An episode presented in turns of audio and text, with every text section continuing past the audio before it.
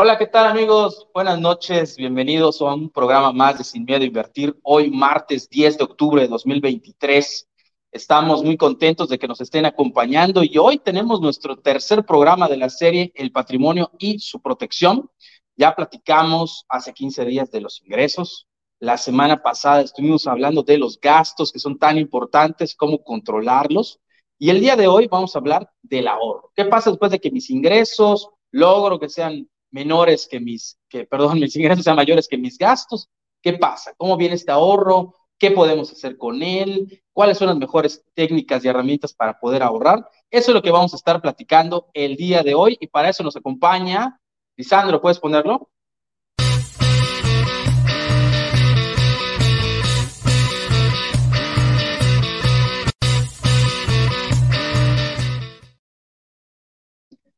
Con nosotros está Mate Alonso. Mate, bienvenida. Ah, mucho gusto, muchas gracias. Gracias por invitarme. claro, ya por primera vez la tenemos a, Mate aquí en el programa en vivo, la habíamos tenido en otras ocasiones. Y bueno, como vean, habrán podido ver, tenemos aquí también a Joan Márquez. Joan, buenas noches. Buenas noches, muchas gracias por vernos. Buenas noches, Mate, bienvenida. Gracias. muy contento por estar aquí de nueva cuenta como todos los martes. Muy bien, Joan. Y bueno, pues muchas gracias a Lisandro Figueroa en los controles, en la producción, en la edición, en el diseño y en otras cosas más. Y bueno, Lisandro, nos vamos rápido con los números de la semana y entramos de lleno al tema del ahorro. ¿Puedes ponernos los números?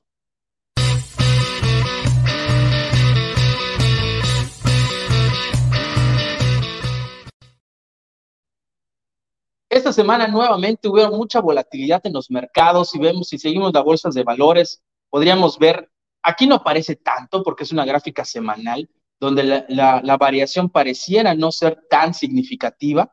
Eh, sin embargo, sin embargo, si vemos la gráfica, aquí estamos incluyendo el Standard Poor's 500. No sé si, Lisandro, si tengas ahí los porcentajes, tienes los porcentajes, si no, nos puedes poner la imagen de eso, eso. Eh, muy bien, muy bien esa gráfica, Lisandro. Aquí tenemos el FTS Viva, el índice, principal índice de la segunda bolsa de valores de México, que tuvo una variancia semanal de un mes, perdón, de 0.08, y en el mes, perdón, en, el, en esta semana tuvo 0.08% de variación y en el mes tuvo una pérdida de 3.52, muy parecida a la del IPC, al Standard Poor's BMB eh, IPC, que estuvo una pérdida de 3.78 el último mes y una ganancia una variación de menos 0.15% en esta semana. Pareciera que es poquito. Ahorita vamos a ver la gráfica de cómo se movió el IPC durante esta semana. Sin embargo, los mercados americanos tuvieron ganancias esta semana, a pesar de que en México no hubieron esas ganancias en el IPC. El Dow Jones ganó 3.05 y el Standard Poor's 500 ganó 5.56%. Eh, Podemos ver la siguiente gráfica, Lisandro. Aquí es donde le estaba diciendo, la volatilidad que ha habido en los mercados, ah, ya ha pasado de todo durante esta semana. Eh, veníamos hace 15 días, como nos platicaba Joan, del posible cierre, cierre de, las actividades no esenciales en Estados Unidos, Joan. Luego vino eh, la situación de que si las tasas iban a subir en los Estados Unidos, hubo mucho nerviosismo. Luego viene la guerra, ahorita la guerra en, el Medio Oriente, lamentablemente estamos, está, hay, una guerra ya, es muy, muy, muy muy este, desalentador ver esas imágenes de lo que está sucediendo por allá.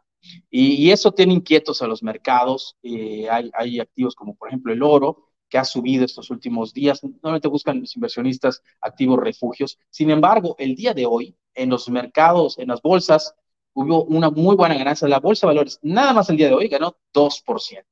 Los mercados americanos igual tuvieron unas ganancias como del 1%, están el, el Dow Jones ganó 0.5 solo hoy fue un buen día en, las bolsas de valores, pero la volatilidad permanece. El día de mañana puede ser que esta haya, una, eh, una pérdida en, la bolsa y pierda, no sé, 1%, ¿no? La volatilidad todavía está allá, lo vemos aquí en esta gráfica, por lo tanto hay que andar con mucho cuidado. Si vemos la siguiente gráfica donde podemos ver las tasas de interés, aquí son los indicadores económicos, vemos, vemos la inflación, eh, esta semana se publicó el nuevo dato de inflación que está en 4.45%, confirmando la tendencia bajista que ha tenido durante los últimos meses. El día de hoy estábamos viendo, Joan, ¿verdad?, este, que va a regresar eh, este, el subgobernador del Banco de México, Jonathan Heath. Este, y pues bueno, vamos a estar por allá en noviembre, ¿verdad? Vamos a estar por allá también una vez más. Una vez más para que, para que nos platique qué, qué, va a pasar, qué cree que va a pasar con la inflación para que hagamos lo contrario. Que, no pase. para que veamos que es lo contrario. No, él mismo lo decía, ¿no? Él mismo, él mismo decía. Él mismo me comentaba que digitaba sus pronósticos y que a la mera hora eso es lo que no pasaba. es lo que no pasaba. Y, y, curiosamente son las mismas condiciones también, porque hace un año cuando él vino estaba todavía empezando, iniciando en su cogeo la guerra de, de, Rusia. De Rusia, exactamente, ahorita una nueva, una nueva guerra. Ya no debe de venir entonces, porque cada vez que viene hay guerra. lo pienso. Eh, y la inflación subyacente, esta inflación que es quitándole porque el, todos los que son los energéticos o aquellos eh, que productos que son muy variables, mucho, muy volátiles, perdón, eh, la inflación subyacente también disminuyó, sigue confirmando su tendencia bajista, aunque todavía está muy alto. Recordemos que el Banco de México tiene una meta de inflación del 3% más menos 1%, que quiere decir que entre el 2 y el 4% es como debe mantener el Banco de México la inflación. Por lo tanto, estamos por encima de esta marca, que estamos en 4.45. Las condiciones no son las ideales, es posible que esta inflación haya llegado a su piso y empiece a subir un poco, sobre todo en estas épocas de fin de año y viene el buen fin, viene Navidad, estas, estas épocas que normalmente la inflación se dispara un poco, veamos cómo nos va en estos últimos meses del año. Y creo que con esto ya terminamos, Lisando, tenemos una más. Ah, bueno, sí tenemos, bueno, claro, los CETES que siguen en un 11.05%, llevan curiosamente los CETES a 28 días llevan tres semanas, tres martes con 11.05%. Yo no había visto, normalmente había una variación pequeña, pero esta vez está en 11.05. Iniciamos con 10.10 el año y como hemos platicado en otros videos, em, durante lo que resta del año no esperamos cambios en las tasas de interés. Por lo tanto, estas tasas van a permanecer entre el 11 y arriba del, del 11%. Se espera la primera disminución en unos 25 puntos base, es decir, de 11.25 a 11, durante el primer trimestre de 2024. Y bueno, la, también la TIE, para los que no saben, la TIE es la tasa de interés interbancaria de equilibrio, que es la tasa que se cobran entre los bancos y en la que nos cobran cuando vamos por un préstamo, nos sacan una tasa de TIE más X números de puntos. Esa tasa está en 11.50%. Y bueno, ya con esto finalizamos los números de la semana. Ah, no, perdón, perdón, claro, está el tipo de cambio. El tipo de cambio que ha tenido también unos movimientos, ah, llegó hasta 18.47, o sea, ya, ya se estaba, ya empezaban a decir, no, va a llegar a 19, no llegar a 19. ¿Qué es lo que muy probable vaya a pasar? Va a seguir bajando. ¿Por qué? Porque las tasas de interés aparentemente van a quedarse así hasta fin de año. Y en Estados Unidos es importante ver lo que pasa en Estados Unidos, porque si suben las tasas de interés en Estados Unidos, sí es posible que haya un deslizamiento del tipo de cambio hacia arriba. Pero por lo pronto esperamos estos niveles de 17.50, 17.60. La mayoría de los, de los eh, analistas eh, calculan que va a terminar en 17.80 durante este año. Entonces, más o menos por ahí está yendo, este, está está este, nuevamente confluyendo el tipo de cambio. Estamos en 17.93 cuando se cerró hace un par de horas esta, esta, esta, esta nota. Seguramente ahorita pues se está moviendo y ahorita ya posiblemente ya está un poquito más abajo. Y bueno, pues ahora sí, ahora sí ya no tienes otra sorpresa por allá, Lisandro, ¿verdad? Ok, muy bien. Pues bueno, ya para finalizar los números de la semana y hablando de inversiones y todo, hay algo que he visto que, que sí me preocupa un poco digo, se ve muy burdo todavía, pero sí preocupa, que son estas, esta publicidad pagada. Eh, yo lo vi en YouTube, eh, no sé si lo han visto ustedes. Primero vi una y hicimos un video de una inversión en Pemex, que tú puedes invertir en Pemex y que bla, bla, bla. Y, y bueno, pero se ve que el video eh, no, no, es real, ¿no? Sin embargo, hoy vi una, una publicidad de estas de dos minutos, de un video, donde aparece primero Azucena Uresti. Azucena Uresti es una conductora de, Radio Fórmula, está, bueno, yo la veo en Radio Fórmula a las seis de la tarde, eh, pero la voz no era de Azucena, o sea, era su voz, pero modificada. O sea, empiezan a utilizar la inteligencia artificial para que parezca que es muy real, que está dando una nota. De donde está diciendo que ya el gobierno mexicano ha aprobado que podamos invertir nosotros en petróleos y lo único que hay que hacer tal cosa. Y luego va a otro, a otro reportero, a otro conductor, y el conductor está como hablando. Y luego va con Carlos Slim. Sí, yo ya estoy invirtiendo, fui uno de los primeros y ya gané 800 dólares, ya quiero ver, presumiendo 800 dólares, ¿no? Ya gané 800 dólares en esta última semana. Pero a mí lo que me preocupa es que, digo, se ve muy burdo todavía, ¿ok? Sí. Pero hay gente que hacia allá vamos a estar yendo. Hay que tener mucho cuidado con lo que vemos en, en, pues, en Internet, en nuestras teles. Eh, ya no podemos confiar en lo, que, en lo que vemos. Tenemos que buscar fuentes fidedignas donde realmente estén dando información comprobada, porque si no, podemos caer en estas falacias y darle clic a eso. Luego te piden dos, tres, no sé qué te puedan pedir, el número de tu tarjeta, o no, no sé qué tantas cosas puedan tener, o si sea un, digo, de que es una inversión fraudulenta, lo es, ¿no? Porque te están dando que es muy bajo riesgo y vas a ganar mucho. Ahí ya, ya ahí, ya pues tienes que sospechar, ¿no? Así que mucho cuidado con esto, no se dejen engañar. Cualquier inversión tiene que estar regulada por la Comisión Nacional Bancaria de Valores. Hay que estar muy, muy, muy al pendiente de esto. Y bueno, con esto ya cerramos y ahora sí nos vamos al tema que nos toca el día de hoy. Pues Mate, nuevamente, ¿Cómo estás, Mate? ¿Cómo has estado? ¿Qué has hecho desde la última vez que estuviste por, con nosotros? Uh, que fue en pandemia, creo que Sí, fue en pandemia, ya, ya lleva bastante tiempo. sí, dos años, tres, ya. Como, como, dos años. Sí, como dos años. Sí, creo que fue en el 2021 que me invitaron. Ah, fíjate, uh. tiene sí, hombre, ya, y, y, y, así nos ha pasado, ¿verdad? ¿A quién invitamos que tenía mucho tiempo? No, no hemos invitado a infinidad de gente que tarda en volver a, venir. Pues muy bien, Mate. Mira, habíamos platicado, no sé si te platicó un poquito David cuando hicimos la invitación. Hemos, empezamos esta serie del. No, te dijo nada, David. Eh, eh, sí, sí, sí. sí Yo vine de sorpresa. no les digo que ni siquiera vengo. Sí, sí, sí. Sí, agarró. Y, voy a hacer es martes, eh, simplemente no, Así no voy a que, eso no está tan mal porque esto deja de ser un programa de comedia y si realmente se vuelve un programa de deja de ser fútbol picante y se vuelve un programa serio. No, ¿cómo se llama el otro? El, el, ay, uno que vemos. Tenemos a Laura en América. No, no, no, uno de El Hormiguero, ¿no? Algo así, ¿no? Es, ay, este, ya ni me acuerdo, pero bueno. Algo así. No, no, no, pues mira, eh, empezamos una serie de programas que es para hablar del patrimonio. Cómo, es el, cómo construir el patrimonio, cómo protegerlo. Y para eso pusimos primero los ingresos, cómo generar ingresos, qué ingresos hay, los activos, los pasivos. Luego nos fuimos a hablar de los gastos, cómo controlarlos, el presupuesto, apuntarlos, etcétera, ¿no? Y ya que logramos superar esos dos, ya deberíamos estar generando un ahorro. Entonces, queremos platicar del ahorro. O sea, ¿qué podemos hacer con este ahorro? ¿Cuáles son las mejores técnicas? ¿Es bueno no ahorrar en cochinito? ¿Cómo podemos generar este hábito del ahorro? Todo eso, Mate, ¿cómo, cómo lo ves?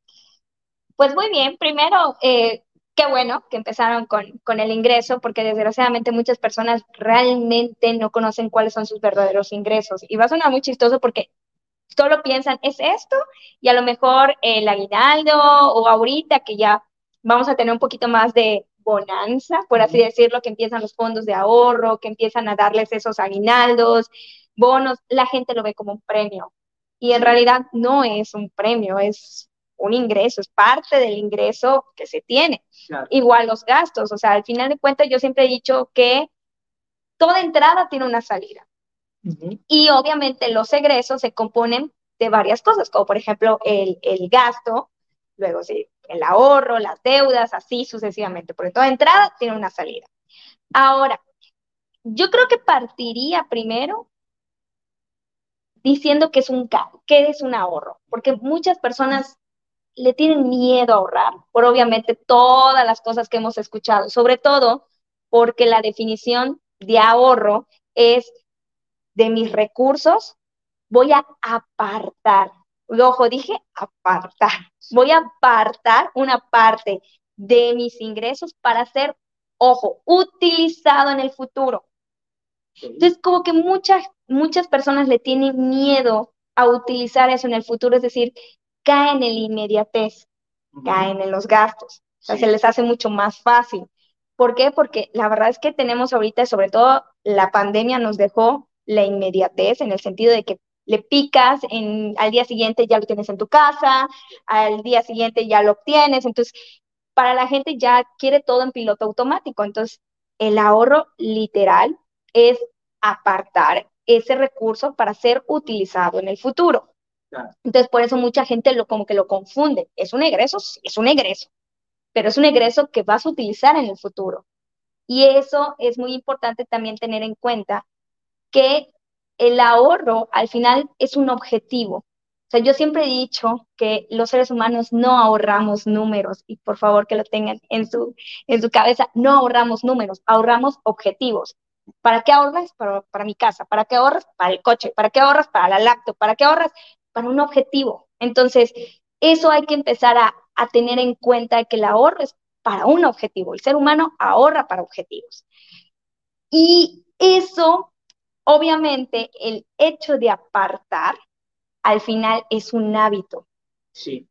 Y creo que eso es lo que pasa con las personas, que no tenemos el hábito de que cuando llegan mis ingresos, empezar a primero a sacar esa parte para ese objetivo y luego se utilizan para los gastos.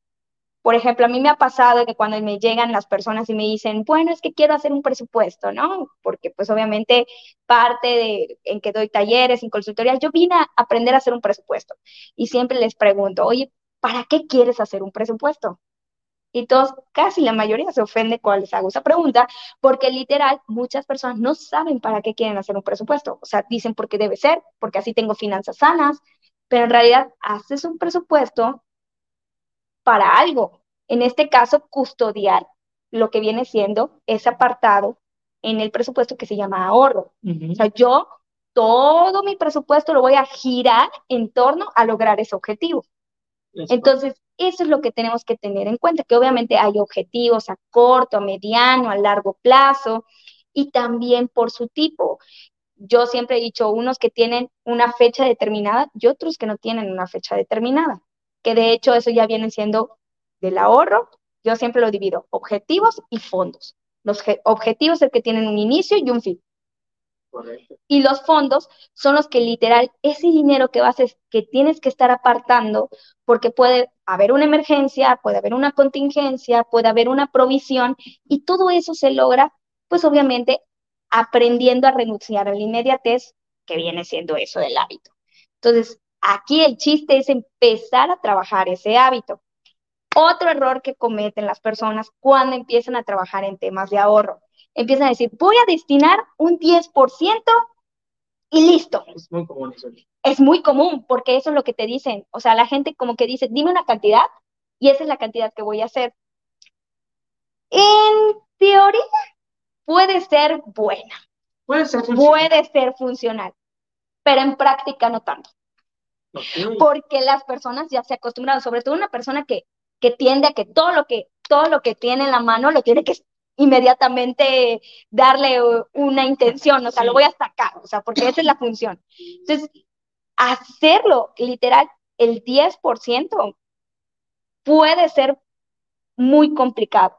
Por eso siempre yo les digo, ¿quieres comenzar a ahorrar? Tienes que primero generar el hábito. Esto es como una disciplina. no puedes correr un maratón sin antes no has aprendido a caminar, ¿no? Tus primeros tres kilómetros en la mañana o trotando. Entonces, para eso empiezan lo que viene siendo los retos de ahorro. Los retos de ahorro es esa para generarte la disciplina, generarte el orden, también empezar a tener el enfoque, pero ¿qué pasa con los retos? Los retos al principio son buenos cuando estamos aprendiendo, pero luego la gente ya lo agarra como si fuera, ya ahora sí, de aquí me agarro y, solo lo estoy haciendo, así, pero porque se pierden el objetivo. O sea, porque literal no pierden el objetivo. Por eso cuando destino un porcentaje también, tengo que saber para qué es ese porcentaje. De lo contrario, yo siempre he dicho, el ahorro cumple dos funciones básicas. La seguridad ¿Mm? y la independencia. Esas son sus funciones básicas. Cuando a veces me, dicen las personas, es que, ¿sabes qué? Eh, empecé a ahorrar para mi coche. ¿No? Y es, el típico, ¿no? Estoy ahorrando para el enganche de mi auto, que al final van a financiar otra parte, pero mínimo esta era la intención del enganche, ¿no? Del el enganche que, que pide la agencia, ¿cuánto es? Un 15%, un 10%, algo así pide la agencia, ¿no? Entonces, ¿y qué pasa? Vienen las emergencias. Y empiezan, no, es que utilicé ese ahorro para mí.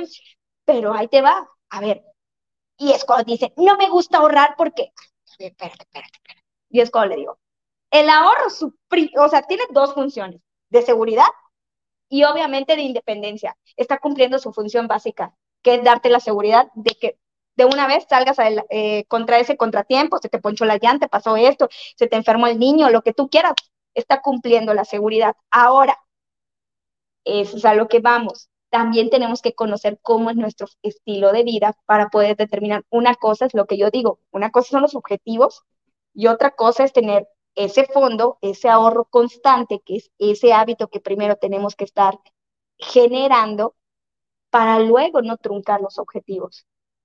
Por eso a veces muchas personas me dicen, oye, y, el fondo de emergencia, no, el fondo de emergencia tiene que contemplar también tu ahorro para objetivos.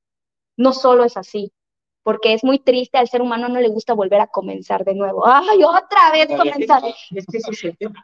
O sea, la, gente llega a decir, es que... Otra vez tengo que comenzar. Se me fueron todos mis ahorros. Sí. Me costó mucho trabajo. Claro. Me costó mucho ese hábito. Y ya ahorita que lo volví a juntar, ahorita que lo perdí por X por Y, no, es muy doloroso que se vaya. ¿Y sabes por qué lo hacen doloroso? Porque el hábito lo generaron doloroso. Sí. ¿Cómo nos enseñan? O sea, ¿qué te dicen? Ahorra para tu futuro o te vas a arrepentir, ¿no? Es el típico, ¿no? Con la amenaza. Con la amenaza, con la amenaza, con la chancla de tu mamá, ¿no? La chancla voladora de te, te vas a arrepentir cuando quedas adulto y cosas así. Entonces, y eso nos han enseñado a generar ese hábito o tener esa cultura del ahorro a través del miedo, a través de te va a pasar, te vas a acordar a mí, te lo dije. Entonces, obviamente, yo siempre he dicho, ni a fuerza ni los zapatos entran. Entonces, ¿qué te genera? No, pues para eso me formo ahorro, porque siempre va a pasar algo y siempre lo voy a tener que utilizar. Pero es que hay que entender, el ahorro, su función básica es darte seguridad, independencia. ¿Ya? Esa es su función básica. Ahora, ¿qué es lo que podemos hacer? Por eso yo siempre he dicho, cuando generamos el hábito, tiene que ser de una manera agradable, que eso te permita que no sea tan, tan estricto. Por, yo siempre les digo el síndrome del buzo. El síndrome del buzo, ¿qué pasa? Que si tú te vas a una temperatura y luego sales de golpe, explota tu cabeza, tienes un derrame cerebral y cosas así. Entonces, eso es lo que pasa. A veces muchas personas que, ay, me voy a limitar, ay, no voy a, eh, voy a con sufrimiento y obviamente cuando utilizan el ahorro, lo primero que les recuerda es ese sacrificio, es ese sacrificio que hicieron, exactamente. Por eso a la gente le cuesta mucho ahorrar, porque por eso les digo, a veces el 10% tal vez para ti es ideal, pero tal vez para ti no es el ideal comenzar, porque tú puedes decir, bueno, el 10% está, es básico, o sea, sí, sí puedo, o sea, no me genera tanta molestia y yo ya luego empiezo, obviamente, a medirlo. Y luego, para ti, tal vez a lo mejor dices, el 10%, imposible, pero sí puede estar a, lo mejor aumentando ciertos, ciertas cosas que me permiten, a lo mejor es un 5, a lo mejor es un 3, ¿ya? Pero eso es lo que no ven las personas, pero literal tenemos que aterrizar el objetivo. O sea, yo siempre he dicho, el, el ahorro siempre es ese hábito de apartar y luego, ahora sí, la diferencia es lo que voy a utilizar para los gastos, que al final los gastos no son malos. Yo siempre he dicho, cuando la persona dice que tiene muchos gastos, es que la verdad es que tiene un exceso de estilo de vida. Yo siempre, lo que te incomoda te choca, ¿no? O lo que te checa, ¿no? Te checa, te incomoda. Entonces, por eso decimos esas cosas. Entonces, pero literal, cuando en sí empezamos a trabajar y decir, a ver, ¿qué es lo que quiero? ¿Para qué lo quiero? ¿Por qué lo quiero? Va a ser mucho más fácil poder entablar ese hábito que viene siendo el ahorro y renunciar a la inmediatez para tener esa recompensa, pero tiene que ser de una manera agradable. Entonces, a veces sí las personas nos, lo sé, lo he vivido también, o sea, no soy así, ay, mate, también me ha pasado, o sea, generalmente. Somos humanos. Claro, somos humanos, entonces también reconocer que, que, a ver, en qué nivel puedo avanzar para generar ese hábito, que al final sí es muy bueno porque ahí les va. Ahorita estoy hablando mucho de seguridad, pero la independencia es que si el día de mañana pasa algo, algo mundano, que es algo mundano, perder un trabajo.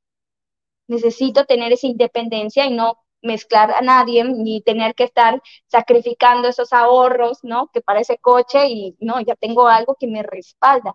Entonces, eso es importante. O sea, yo siempre he dicho que cuando trabajamos en el ahorro, primero es aprender a tener el hábito y luego que ya aprendemos a tener el hábito, empezar a darle un enfoque hacia dónde lo quieres mandar.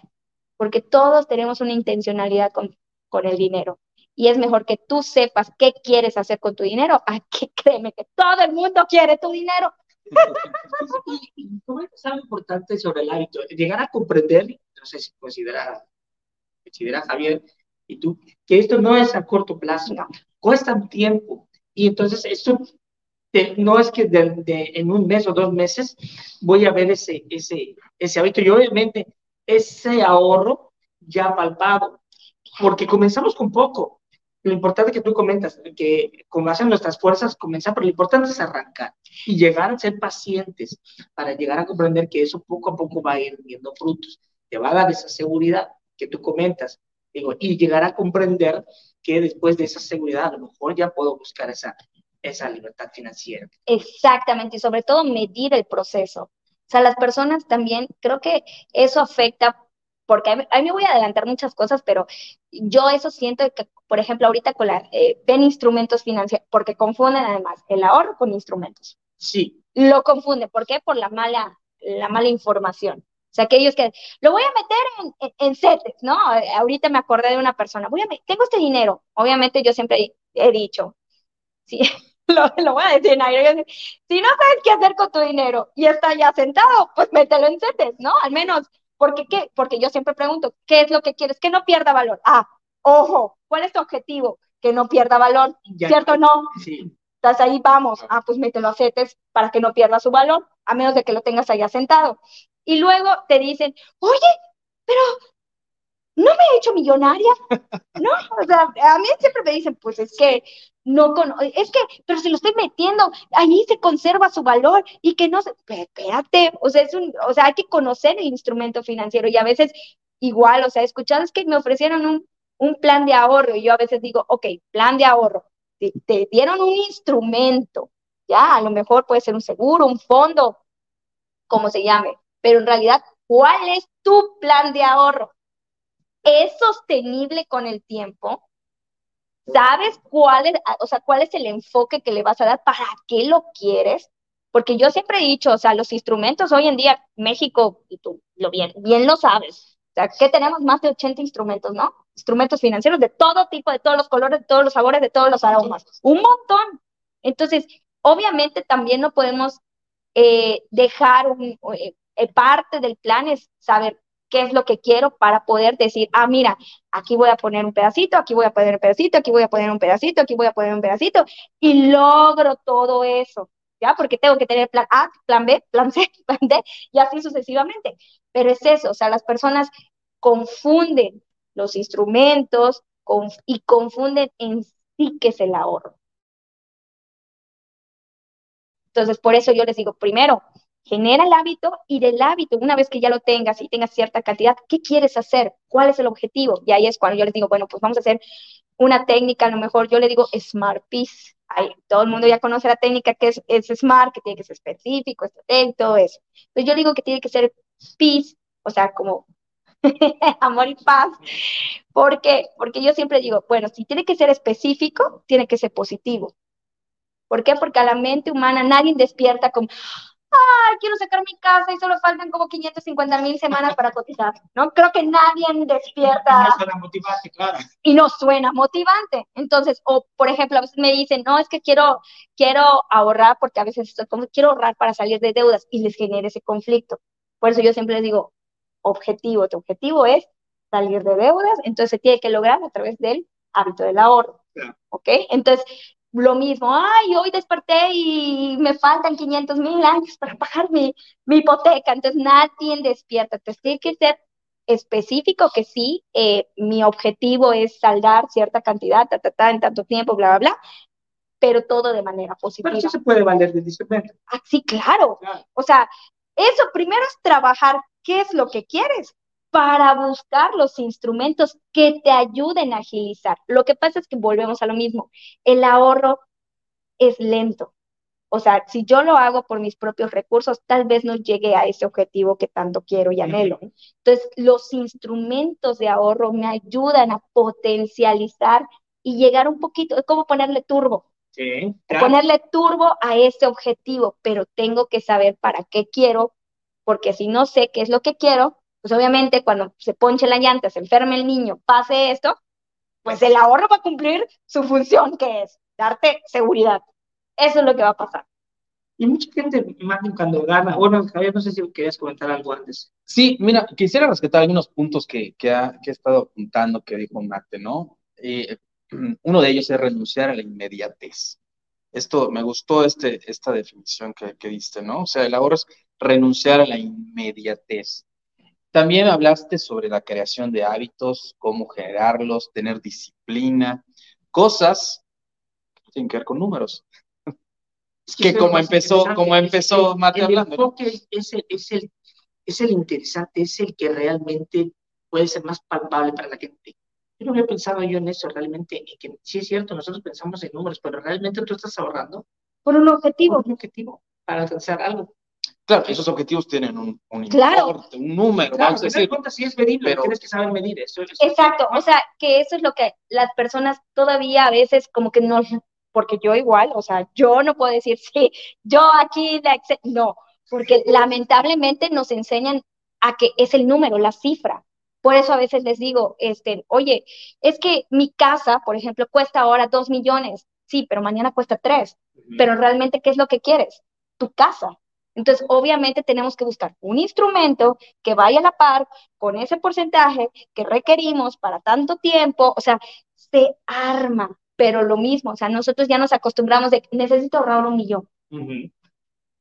Que eso al sí. final de cuentas es una medida, es, esa es la traducción que les digo, la técnica es SMART, que al final tiene que ser medible. ¿Y cómo se mide? A través de los números, porque los números al final son el medio, es, es la traducción, es saber si lo estoy logrando o no lo estoy logrando, o qué puedo cambiar, qué puedo modificar, o qué puedo simplificar.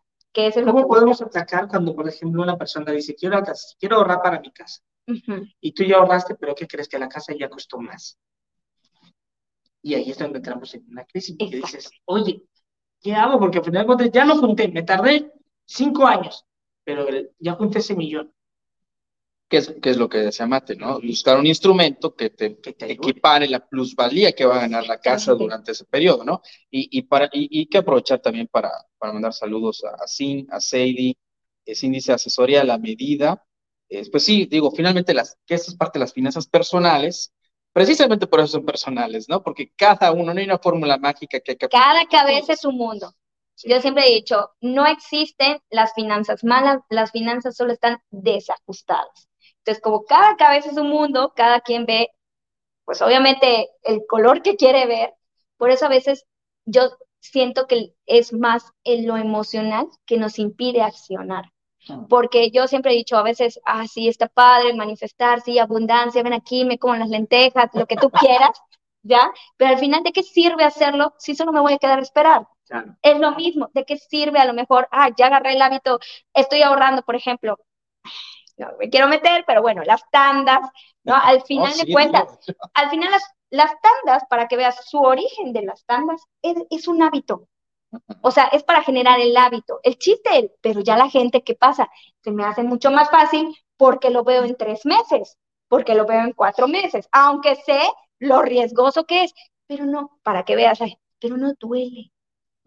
Claro que duele más duele. si se va una persona, si la otra te estafa, pero volvemos a lo mismo, o sea, al final de cuentas somos seres emocionales y como ven que todos estamos en la misma sintonía, eso es lo que pasa cuando generamos un hábito. Por eso mucha gente le gusta generar, eh, eh, o sea, hacerlas tantas, porque se siente, somos al final de cuentas sociables, nos sentimos que estamos en, sí. en, en, un objetivo y así como que nos echamos por Entre ¿no? todos. Entre todos, que yo por eso les digo, a veces como me dicen, quiero comenzar en una tanda, sí para generar el hábito, pero en nada más es como que le digo, la experiencia mágica esotérica, si así lo quieres ver, y ya. De hecho, cuesta. Claro. Cuesta, porque al final de cuentas, en estas tandas a veces te dicen, ¿sabes qué? Son no, mil pesos.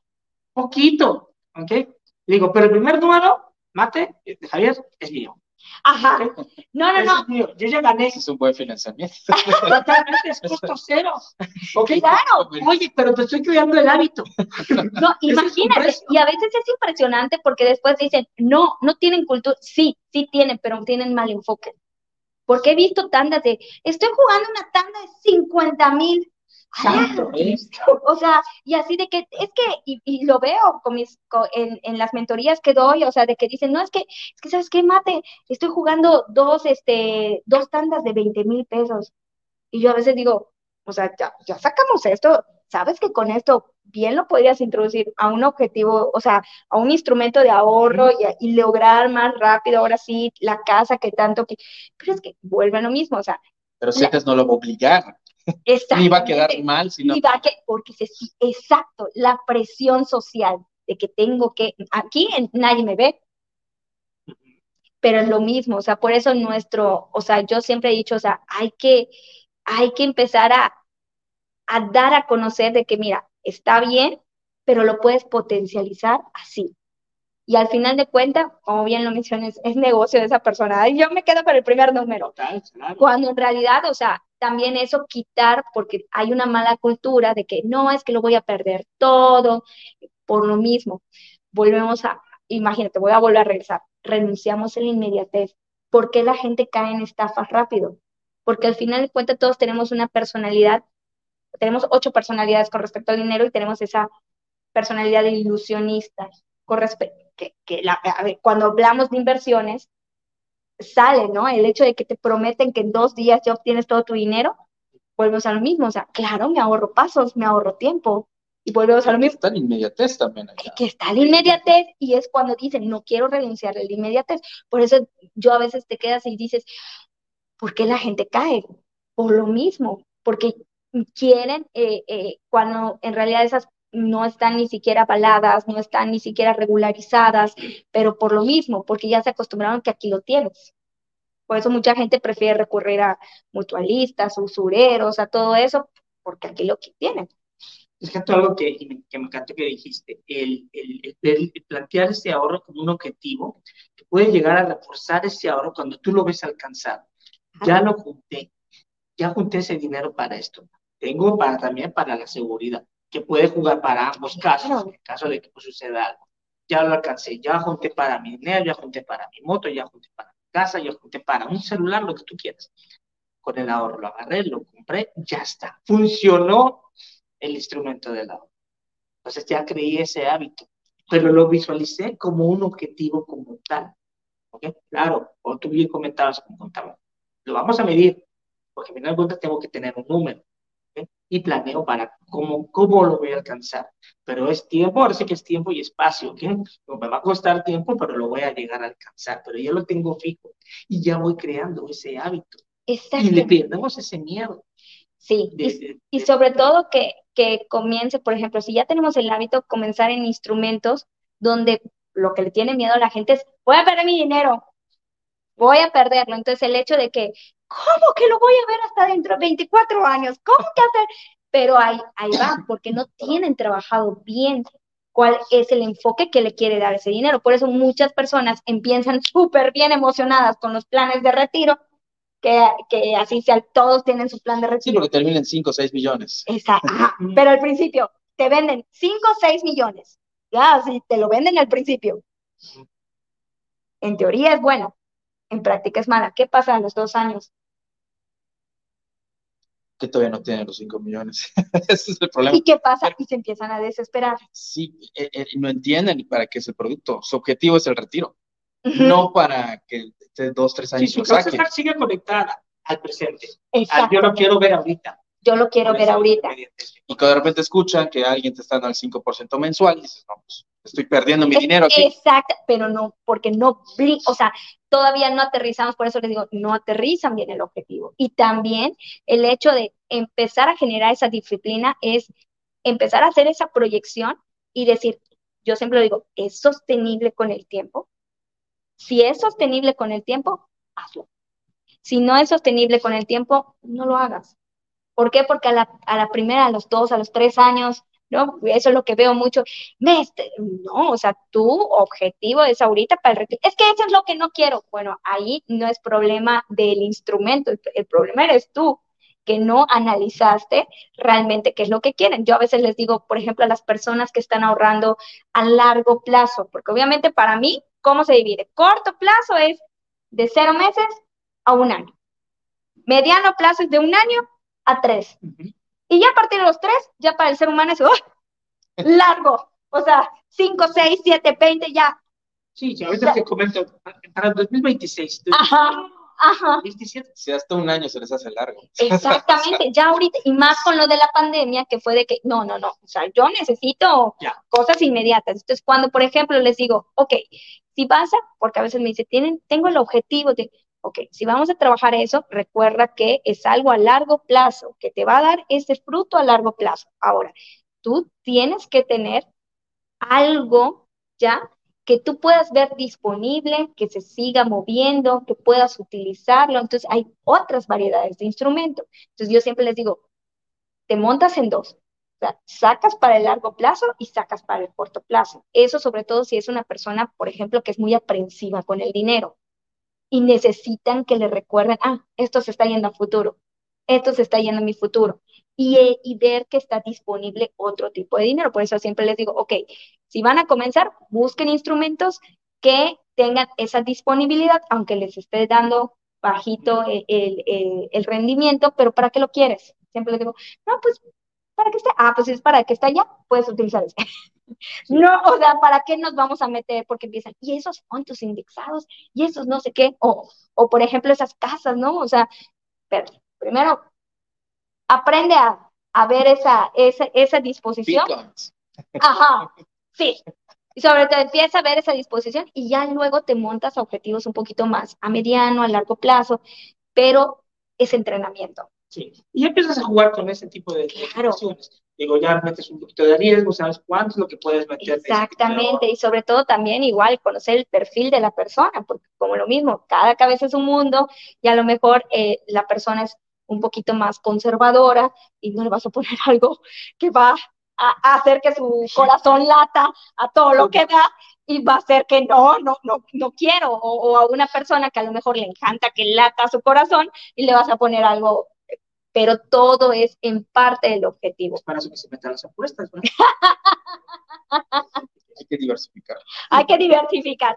Pero es eso, o sea, yo, eso es lo que yo veo, eh, que tenemos esa cultura del ahorro. O sea, la cultura del ahorro siempre la hemos visto con sacrificio, lo hemos visto con dolor, eh, este, al final que te dicen, valió la pena, o sea, como que, wow, no, o sea. Fíjate que yo ahí, porque teníamos hace como 15 días tenemos esa discusión con David, ¿no? De las renuncias y de los sacrificios y todo, ¿no? Y, la verdad es que yo sí estoy, o sea, no me gusta vender la idea de que solo e, es fácil, no te debe doler. Porque la verdad es que sí. O sea, por ejemplo, ¿no? Si quieres bajar de peso, pues hay que agarrar y pues no comer y que estás viendo eso y quieres comer y pero dices no. Si quieres quedar así como Joan, pues tienes que hacer mucho ejercicio, ¿no? Ah, o, quieres correr un maratón, ah, Joan corre maratones, este, pues tienes que entrenarte y ya se entrena todos los días, a las 5 de la mañana, entonces, y tiene un sacrificio, ¿no? O sea, pues, preferiría quedarme aquí acostado, ¿no? Entonces, eh, David, eh, teníamos esa parte, ¿no? De, él comentaba de que es que esto es algo limitante, es que esto es algo... Es que mira, el sacrificio tiene que pasar en segundo lugar siempre y cuando tengas bien el enfoque. Si el sacrificio está en primer lugar, nunca se va a lograr. Sí, porque estás pensando todo. Claro, estás comprando, me está, doliendo, me está doliendo, me está doliendo, me está doliendo. sí va a doler, pero hay que ver para allá. Exacto, o sea. Tu meta. Exacto, o sea, porque todo cuesta. Entonces, aquí siempre hay que poner, si el sacrificio me está doliendo, o sea, que está llevando la verantera y yo ya estoy viendo el enfoque, ¿sabes qué? Siento que no estoy llegando. Es que ¿Para qué quiero eso? volvemos a lo mismo. Es que la palabra está implícito. ¿Para qué lo...? Yo estoy sacrificando porque el sacrificio implica que yo voy a ir por un objetivo. Del dolor no necesariamente te Exactamente. Porque tu objetivo, por ejemplo, el ejemplo de Joan, que quiere terminar, vamos a ver, terminar tu maratón. No vamos a ver tiempos, es terminarlo bien pues tu objetivo es ese, ¿no? Te ves, supongo que te visualizas cruzando la meta en determinado tiempo o algo, O, o, cómo, o cómo, cómo superas ese sacrificio. Sí, es que va junto con con lo que comentaba, este, tú despiertas y obviamente cuesta mucho trabajo levantarse 4.20, pero tú ya sabes que quieres eso, lo deseas y sé que no va a ser, no me voy a parar al día siguiente y un día antes de que vaya a estar, voy a decir, voy a ir a correrlo. Obviamente el fracaso está garantizado. Y, fíjate qué es eso, el, fracaso, no, piensa bien, el fracaso está garantizado. Por ejemplo, cuando me decían, a veces vienen unas alumnas me dicen, quieren todo y a la vez no quieren nada. Porque le digo, y bueno, ¿qué estás dispuesto a hacer? Nada. Nada. Ah, entonces no hagas nada. O sea, no volvemos a hacerlo nada, porque al final de cuentas, si yo quiero juntar para mi casa, si yo quiero juntar para el enganche, el objetivo tiene que estar, porque a veces yo digo, el objetivo es el mismo, lo que cambia es el plan. Sí. Lo que cambia es el plan. Entonces, yo siempre les digo, para iniciar y que no te cueste tanto trabajo, yo siempre he dicho que el primer paso tiene que ser tan fácil que hasta que te wish un perro lo puedas hacer. Yo siempre les digo así.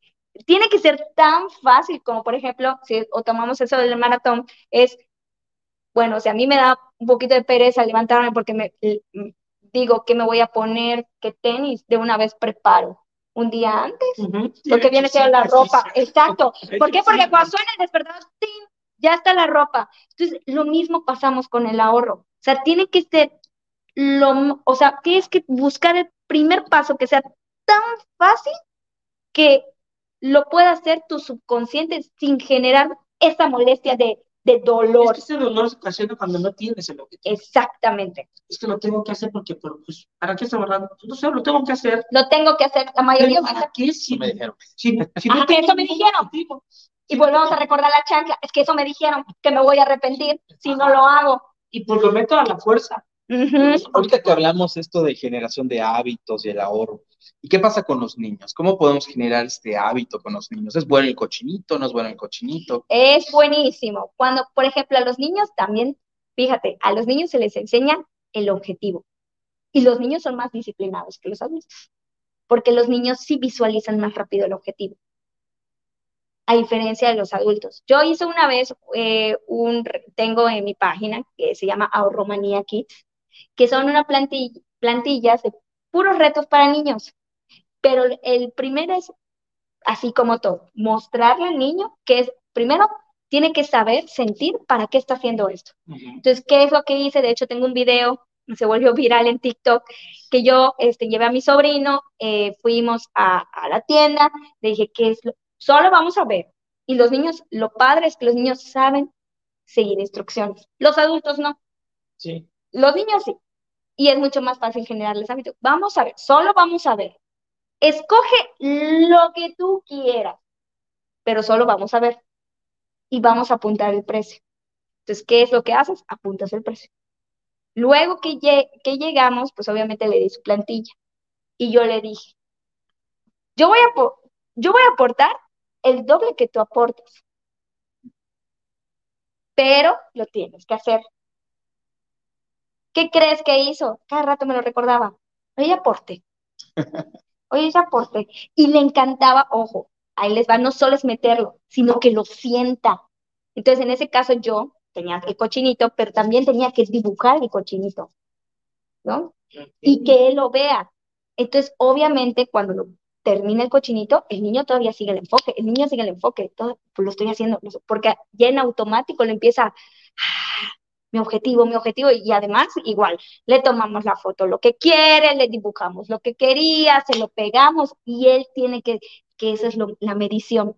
¿A qué voy con eso? Son los números. sea, el niño, y eso que tiene cinco años, o sea, el niño está viendo la medición. En este caso, nosotros lo vemos a través de 10, 20, 30, 40. El niño lo está viendo en un cerdito pintado, otro cerdito pintado, otro cerdito pintado, me faltan 10 cerditos pintados, ya hasta ellos ya empiezan a saber los números, ¿no? Empieza, ¿no?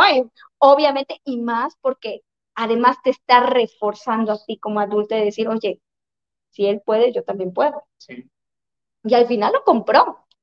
O sea, obtuvo eso, pero así se le genera, al niño se le genera el hábito a través de juegos, no a través de la chancla como nos enseñaron, es a través de juegos y a través de, de que él vea que tú también lo estás haciendo con él.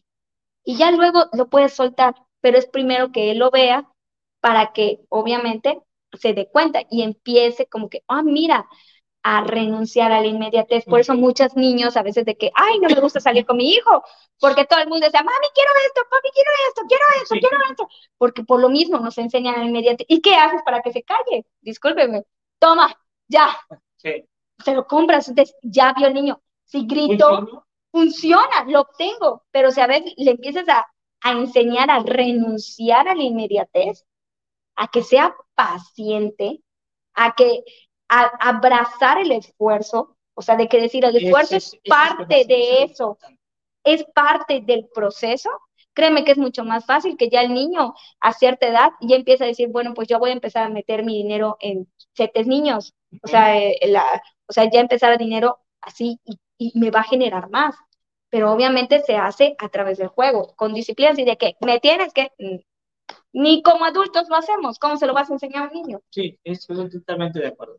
Y sobre todo ese, ese punto de, de saber que eh, todo tiene un sacrificio, pero no tan doloroso, no, no, tiene que doler, ya lo viste, lo estás viendo allá. Adelante. Y siguiendo con los puntos que había comentado, hablaste de seguridad e independencia, que es lo que nos da el ahorro, ¿no? Hablamos sobre la seguridad, pero cuando te, te, refieres a la independencia, te refieres a esa independencia financiera, esa libertad financiera. Claro, porque al final de cuentas lo que buscamos es de que, como todo, ¿no? Después poder renunciar. ¿Qué hacemos? ¿Cómo obtenemos el ingreso? Bueno, el ingreso activo. Tengo que hacer ese intercambio de fuerza, fuerza, tiempo, energía para obtener, pues obviamente, algo monetario. Entonces, el ahorro me permite tener esa independencia de que tal vez a lo mejor tenga ingresos pasivos, pero ya sé cómo generas el ingreso pasivo a través de un ingreso activo, ¿no? Entonces, tal vez a lo mejor te está, pero ya puedes tener esa libertad de decir, bueno, al menos tengo cierta independencia de tener ciertos recursos para poder salir avante sin tener que depender tanto de esos ingresos. Entonces, por eso es lo que te genera esa independencia, poder tener la tranquilidad de decir, bueno, me despidieron, pero al menos en tres meses lo puedo sobrellevar, ¿no? O sea. Y vamos a hacer la pregunta: ¿se puede todo a la vez? Sí, se es puede. lo que decía David, que no se puede, que es. Sí, es que se estaba ahogando ya, estaba dando aletazos. Se puede todo. Sí, se puede todo. Hablábamos del cuadrante del flujo del dinero, cuando hablamos de ingresos, ¿no? Entonces, sí. Tú, tú, conocerás el cuadrante del flujo del dinero, ¿no? Los ingresos activos, ingresos pasivos. Y dices, pues tú puedes estar en esos cuatro puntos del cuadrante en algún momento, ¿no? O sea, Así puedes, es puedes estar, o sea, no, no es que digas que uno es mejor que el otro, pero obviamente es mejor que, los, que los ingresos se generen solos, ¿no? Claro. Pero puedes estar en todos, ¿no? Y David decía que no, pero pues bueno, ya que... No, sí no, puedes no, estar. No, que no, decía que era muy difícil, muy complejo. Muy, muy Que tenía que ser Superman. Fíjate que hay, yo siempre he dicho, una cosa son los objetivos y otra cosa es la meta. Okay. Entonces, yo siempre he dicho, ¿cuál es tu meta en la vida? Siempre le pregunto a, mi, a mis alumnos, de la meta parte todo. Y yo, por ejemplo, yo en mi mente, yo siempre digo, una de mis metas en la vida es sentir plenitud. Porque al final cuenta los recursos, o sea, la administración de dinero, si eres buena, no importa si tienes mucho, tienes poco, pero quieres sentir esa plenitud, quieres sentir, es, bueno, yo hablando por mí, o sea, teniendo ese equilibrio de que no digo, voy a sonar así, voy a ser Superman, la mujer maravilla, pero al menos estoy en equilibrio, me siento bien. ¿Por qué? Porque sé cuál es, cuál es mi meta en esta vida. Sí, claro. Que obviamente hay muchos que dicen, pues mi meta es ser millonario. Ah, pues está bien, tu meta es ser millonario. Le dije, pero mi meta es sentirme plena con lo que tengo, independientemente si es mucho o poco. Pero Con lo que no tengo. Exactamente. pero me siento bien. Ese es el chiste. Y de ahí parte todo. fabuloso. La idea que puedes plantear también un objetivo, o sea, que, que te llene, que te hagas a ti esa paz. Exactamente, para que puedas... No, porque decir millonario es...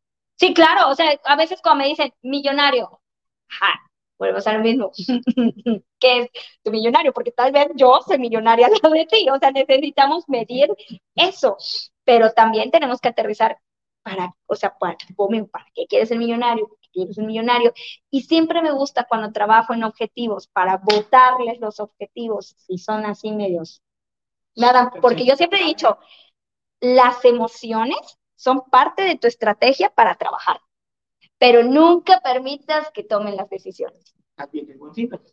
O sea, las emociones son buenas y son parte de tu... ¿Por qué? Porque es eso, la emoción de sacrificio, lo voy a lograr, le tengo que ganar a mi mente, le tengo que ganar a mi cuerpo, o sea, las emociones. Y lo que comentabas al principio, de ese ingreso que, que, que, no lo visualizamos de, de, manera anual, para tú recibes tu adelanto de aguinaldo o recibes un bono por trabajo. Lo comentábamos en los programas anteriores también, que, que recibí este dinero, no lo tenía yo contemplado, automáticamente ese dinero, ¿verdad? Sí, lo vemos como premio. Premio que y te va. Y me dejé... No, y premio al sufrimiento. Volvemos a, o sea, vuelve intrínseco. Por eso la gente, yo siempre he dicho, el dinero al final cuenta es un disparador, conducta, recompensa. Sí. Disparador. No lo aguanto, no, ya sé el, tema de los empleos, no voy a entrar en polémica con eso, pero, o sea, no la aguanto, conducta, ah, necesito desahogarme, recompensa, aquí compro, me siento feliz y luego me siento culpable. ¿Por qué? Porque al final utilizaste, el dinero es bueno en, cuando hablamos, en, yo siempre he dicho coeficiente intelectual y coeficiente emocional. Entonces, obviamente es un disparador conducta recompensa, pero volvemos a lo mismo. O sea, cuando yo les digo, ok, me, me plantean el, yo quiero ahorrar para esto y no sé qué, ok, ¿para qué prueba? Yo siempre les pregunto, ¿y eso qué? Y se quedan, ¿qué? ¿Y eso qué? Y es cuando ahí empiezan a... Entrar en la razón. Entrar en la razón, ¿y eso qué? Ay, fíjate que les cuestionas, porque llega a suceder, me tocó ver mucha gente, casos de, es que quiero el BMW, lo compras. Y ese sentimiento de satisfacción te duró cinco minutos, una hora, un mes. Ya te vieron tus amigos en el coche para que cuando me vea Javier con mi coche me diga, yo tengo una Oye, no, no, algo más leve. Oye, qué bonito está. Oye, ¿cómo estás? Ya, el efecto que causé me costó cinco minutos. Y después de eso, ya me quedé con el coche, ya no ¿Y la deuda? ¿Y qué crees? Ya me quedé con la deuda. Y está buenísima esa pregunta. Entonces, ¿para qué? ¿Para qué quieres eso? ¿Alcanzas tu objetivo? Pues ¿Vas a llegar a ser feliz? Lamentablemente se nos ha ido el tiempo. Vamos a hacer rápidamente un cierre. Mate, pues algo que quieras, algún comentario final y pues tus datos de contacto. Bueno, yo mi comentario final sería de que, como le comenté, o sea, que tengan con el tema del ahorro es, nosotros no ahorramos números, ahorramos objetivos. Y cuando entendemos ese concepto, va a ser mucho más fácil llevar el proceso. No voy a decir que disfrutar, porque obviamente al principio cuesta, pero mínimo poder llevar el proceso porque tienes ese enfoque. Entonces, cada vez que cuando tengan, quieran ahorrar, digan, o sea, yo no estoy ahorrando números, estoy ahorrando objetivos. Entonces, lo, ¿cuál es mi objetivo? ¿Es tan fuerte ese objetivo? ¿Ya? ¿Para qué lo quiero? Y créanme que va a ser mucho más fácil. Ahora sí, hasta aprender, ¿no? De instrumentos, porque es tan fuerte que dices, bueno, ¿en cuál, no? O sea, me está costando, necesito investigar, no va a ser con cualquiera y va a ser, o sea, vas a ser menos propenso a caer en estafas. Entonces, yo eso es lo que, mi cierre final que les podía decir, pues muchísimas gracias por invitarme. La verdad es que casi no estoy en, tipos en vivo, normalmente estoy en línea, Sí, entonces, este, pues muchísimas gracias. Eh, eh, eh, comienza la Semana Nacional de Educación Financiera. Yo soy conferencista por parte de Conducef, ya por, sí, por cuarto año consecutivo, aquí representando a Yucatán, como siempre. ¿Y dónde te pueden ver? Me pueden ver, por ejemplo, ahorita van a empezar las pláticas gratuitas a partir del 23 al 29 de octubre. Pueden entrar a la página de Conducef para, vamos a hablar de muchos temas, este, sobre todo, este, yo voy a tocar el tema de la independencia financiera para los chicos que están planeando independizarse de casa de sus papás, o sea, y también voy a hablar eh, sobre cómo hacer un presupuesto de manera consciente. Entonces también ahí está. Este, me pueden checar en mis redes sociales, estoy como 365 Patrimonial, tanto en Facebook, TikTok como Instagram. Y pues cualquier cosa, estoy a sus órdenes. Pues muchísimas gracias, Mate. La verdad es que un gustazo de haberte tenido de nuevo en el programa y haberte conocido ya este, en vivo, porque hemos tenido, pues creo ya has estado como dos o tres veces con nosotros. Sí, como dos veces. como dos veces con nosotros, este, pero bueno, ya en esos tiempos de pandemia ya pasaron. Ojalá que tengamos pronto muy buena la plática. Joan, algo que te quieras pues nada, agradecerte tu visita, que sea eh, la primera ahorita presencial de muchas otras y eh, posiblemente le vamos a pedir a Alexandra que comparta tus redes sociales. Perfecto. Y bueno, pues nada, vamos a agradecer a las personas que nos estuvieron viendo. hay un comentario aquí, este, bueno, saludos a Alma, saludos este, a Luna, hay un comentario ahí que, que, te, que te ponen, este, Mate, de una perspectiva buena del ahorro, una charla muy amena con excelente contenido, muchas gracias. Este, en tener el objetivo presente, el plan a seguir, el plazo de ahorro definitivamente es el camino para los que nos cuesta trabajo ahorrar, ¿no? Y pues muchas gracias por, por sus comentarios, por habernos visto. Este, la próxima semana vamos a estar platicando de las inversiones. Vamos a tener a Alejandro Gamboa, no sé si conoces a Alejandro Gamboa. No, es un experto en inversiones y vamos a tenerlo por aquí platicando acerca de, pues de eso, ¿qué hacemos ya que tenemos el ahorro? ¿Dónde lo ponemos? Ay, qué bueno. Y eso está padre, porque a veces la gente, eh, yo siento, me, me, encantó esta serie porque es como un caminito de la escuela y creo que lo, ahí es lo que debemos aprovechar, porque mucha gente este, de verdad se va directo, ¿no? A, a, la inversión y ¿dónde invierto? ¿Cómo me hago millonario? ¿no? Entonces... Sí, lamentablemente. Ajá, y luego que lesiones. lesiones. Y es así, duelen y duelen muchísimo, porque yo siempre he dicho, algo que cuesta, o sea, ¿quieres un dolor verdadero? Gasta en algo que literal te va a doler todo el alma. Yo por eso siempre he dicho, las decisiones, el 95% de las decisiones que tomamos en la vida tiene que ver con nuestra cartera. Así que mínimo tenemos que tomarnos el tiempo antes de decir que sí a cualquier cosa. Totalmente. Así es. No, y luego viene la lesión y se acabó, se acabó la carrera. se acabó la borra. Pues muy bien, pues muchas gracias por habernos acompañado. Recuerda, si crees que la capacitación cuesta, prueba con la ignorancia. Muchas gracias, hasta luego, buenas noches.